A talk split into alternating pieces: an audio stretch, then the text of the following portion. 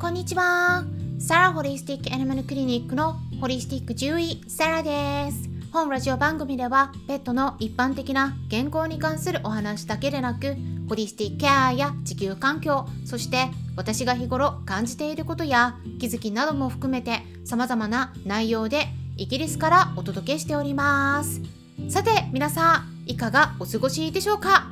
昨日はですね皆さんにもお知らせしてた通り Twitter のスペースにてペットフードの選び方についてお話しさせてもらいました。参加してくださった方々ありがとうございました。はい。初めてねスペースを立ち上げてみたので使い方がよくわからずですね。最初少しあたふたしてしまっていたんですがお話もしてくださりいろいろとねご質問もいただいて回答させてもらいましたね。まあどんなご質問があったのか言いますと例えばですね、えー、ボンブロス。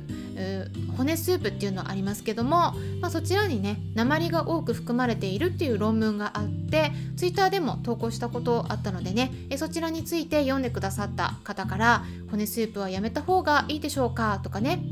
あとは生食を与えている時に卵の殻でカルシウムを補う時にどのくらいの量を与えたらいいかとかねそれからお魚を与える場合にお腹に卵が入ってる魚も一緒に与えて大丈夫かとかそれから猫ちゃんの遺伝子検査についてとかね。まあいろいろあのペットフードとに限らず あのペットフードのお話もしたんですけれども、まあ、いろんなお話していきましたね。飼い主さんと直接いろんなお話をしていくと私の方ではねあまり気づかない視点についても気づかされることがあったりもするので私自身にとってもすごくいい経験になってます、まあ、少人数だったんですけれども少人数の方がね聞きやすいといったメリットもありますのでまたね Twitter のスペースを立ち上げるときは今回参加できなかった方もお気軽に参加してもらえたら嬉しいです。はいあとですね Twitter の方では毎日ですねペットの健康に関する情報を最低でも1つ以上まあだいたい2つから3つくらい出してますので気になる方は是非チェックしてもらえたらと思います。イギリスで話題になっていた内容の記事とか論文のリンク先なども含めてお伝えしているので参考にしてもらえたら嬉しいです。さて今回はですね肥満について皆さんと一緒に暮らしている動物さんは肥満ではありませんか？はい。ちょっとねギクってしてるされてる方もいらっしゃるかもしれないんですけれどもこのね肥満っていうのはまあ見た目はねコロコロして可愛いんですけれども動物たちだけではなくて私たち人間の間でも特に欧米の方で問題になってて実はこの肥満っていうのは病気と言うべきではないかっていう議論まであるくらいなんですそして私も以前ですね欧米の学会に参加した時にワンちゃんや猫ちゃんの間で増えているこの肥満について取り上げられていた時にこういう発言があったんですね。Obesity is a disease. disease っていうのは病気ですから肥満っていうのは病気なんですよってねもうこう言い切ってたんです。それをね初めて聞いた時え肥満って病気なんだってびっくりしたものなんですが実はアメリカの医師会 AMA の方では2013年に肥満を病気と定義することにしたんですね。アメリカの方だと病気として定義されると民間保険の適用になったりもするのでその意見に同意する人たちから、まあ、否定する人たちまでたくさんいたようなんですけれどもどこからを肥満とするのかといった境界線を見つけるのも難しかったりすることもあるかと思いますね。ただアメリカの人の方では BMI と言ってこれは日本語だとボディマス指数っていうんですけれども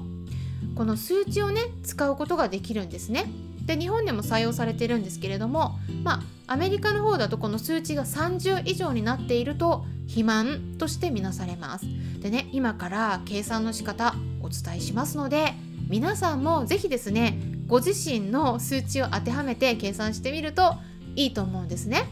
でちなみに肥満として分類されてもですねさらにその肥満の中でも程度によって3つに分かれるんですね。でそれがどういうものか言いますとまあ30以上が肥満ですね。で30から34.9までの間の数値の場合クラス1の肥満ですねそして35から39.9までの数値の場合はクラス2として重度の肥満さらに40以上になった場合はですねクラス3そしてその最大の重度の肥満というふうに見なされるんですね。で計算の仕方はですねまず身長かける身長をしてください。この時の身長の単位は何センチではなくて何メートルになります。でそこから出た数値で体重を割るんですね。例えば私の方で例を挙げて計算してみますとこういう感じになります。例えば身長が170センチで60キロの人がいたとします。170センチっていうのはメートルに直すと1.7メートルになるのでまず 1.7×1.7 をしますね。そうすると2.89という数値が出ます。でこの数値で体重を割るので体重60キロだとすると60割る2.89イコール20.76点点点点。続くんですけれども約21ですね。でこの数値が BMI になります。でこれはですねまあ21っていう数値は標準的なんですね。で言葉だけでお伝えするとちょっと分かりにくいと思いますので計算の仕方が記載されているウェブサイト eHealthNet のページを概要欄に載せておきますので是非ねそこでちょっと見てご自身の BMI がどのくらいか計算してみるといいと思うんですね。ねアメリカとか WHO 世界保健機関の方ではこの数値が30以上を肥満としてるんだけれども日本の場合は違うんですね。日本肥満学会の方では25以上を肥満としてるんです。イギリスの国民健康サービス NHS の方でも確認したんですが人種によって体型がどのくらい変わると病気になりやすくなってくるかっていうのが違うみたいなんですね。なのでもともとですね日本人って欧米の人たちよりも太りにくい体質ではあるので30よりも低い数値である25の段階から肥満であるということで気にした方がいいということになってるようなんです。でまあ逆のパターンどうかっていうと18.5未満になると今度低体重ということで痩せてるっていうふうに見なされるので適正体重はその日本人の体重というか適正の BMI は日本人の場合は18.5から25までになります。でやっぱりねバランスが大事なので痩せすぎず太りすぎずっていったところが一番ちょうどいいんですね。じゃあ動物さんの場合はどうか言いますと動物の場合でも同じことが言えるんですこの人間のように BMI というね計算した数値での評価するのがちょっと難しいのでワンちゃん猫ちゃんの場合では BCS と言ってボディコンディションスコアっていうんですけれどもこれねだいたい1から9までの数値があるんですね。で数値で評価してます。日本だと5段階評価してるところもあるみたいなんですけれども実はねこの5段階評価ちょっと古いやり方なんですね。今はですね欧米の方ではもう9段階のやり方にしていきましょう統一しましょうっていうふうに言われています。でこちらの方がより正確です。あとは本当はですねこれだけではなくてマッスルコンディションスコアって言って MCS っていうのもあるんですけれどもこれは筋肉の方を見ていくんですね。だけどこれちょっと難しいので今回ちょっと飛ばすんですけれども、まあ、これもねすごく重要だよって言われています。皆さんと一緒に暮らしている動物さんの BCS ボディコンディションスコアはどのくらいでしょうか？1から9までの段階になるんですが獣医さんであればね大体チェックしてると思うんですね。私はね毎回往診する時は必ず数値をねカルテに書くんです。かかりつけの先生にねうちの子はどのくらいでしょうかっていうのを聞いてみるといいかもしれません。ただね BCS っていうのはねちょっとね目分量っていうかワンちゃん猫ちゃんのこの見た目からの判断まあもちろんね触ったりもして確認するんですけれどもちょっとね先生によって若干評価が変わるところがあります。なので、まあ、そういった誤差もあるものなんだっていうふうに考えていただくといいかもしれません。あとは肥満と病気の関係ですがこれはね本当に私たち人間と同じようにワンちゃん猫ちゃんの場合でも肥満になると病気になりやすくなるっていったこともたくさんの研究論文から証明されているんですね。なのでもしも動物さんを病気にしたくないなとか病気を予防していくためのいい方法が知りたいなといったことであればまずですね一番に理想的な体重にすること。これが一番大切になります。サプリを入れるとかそれよりもまずですね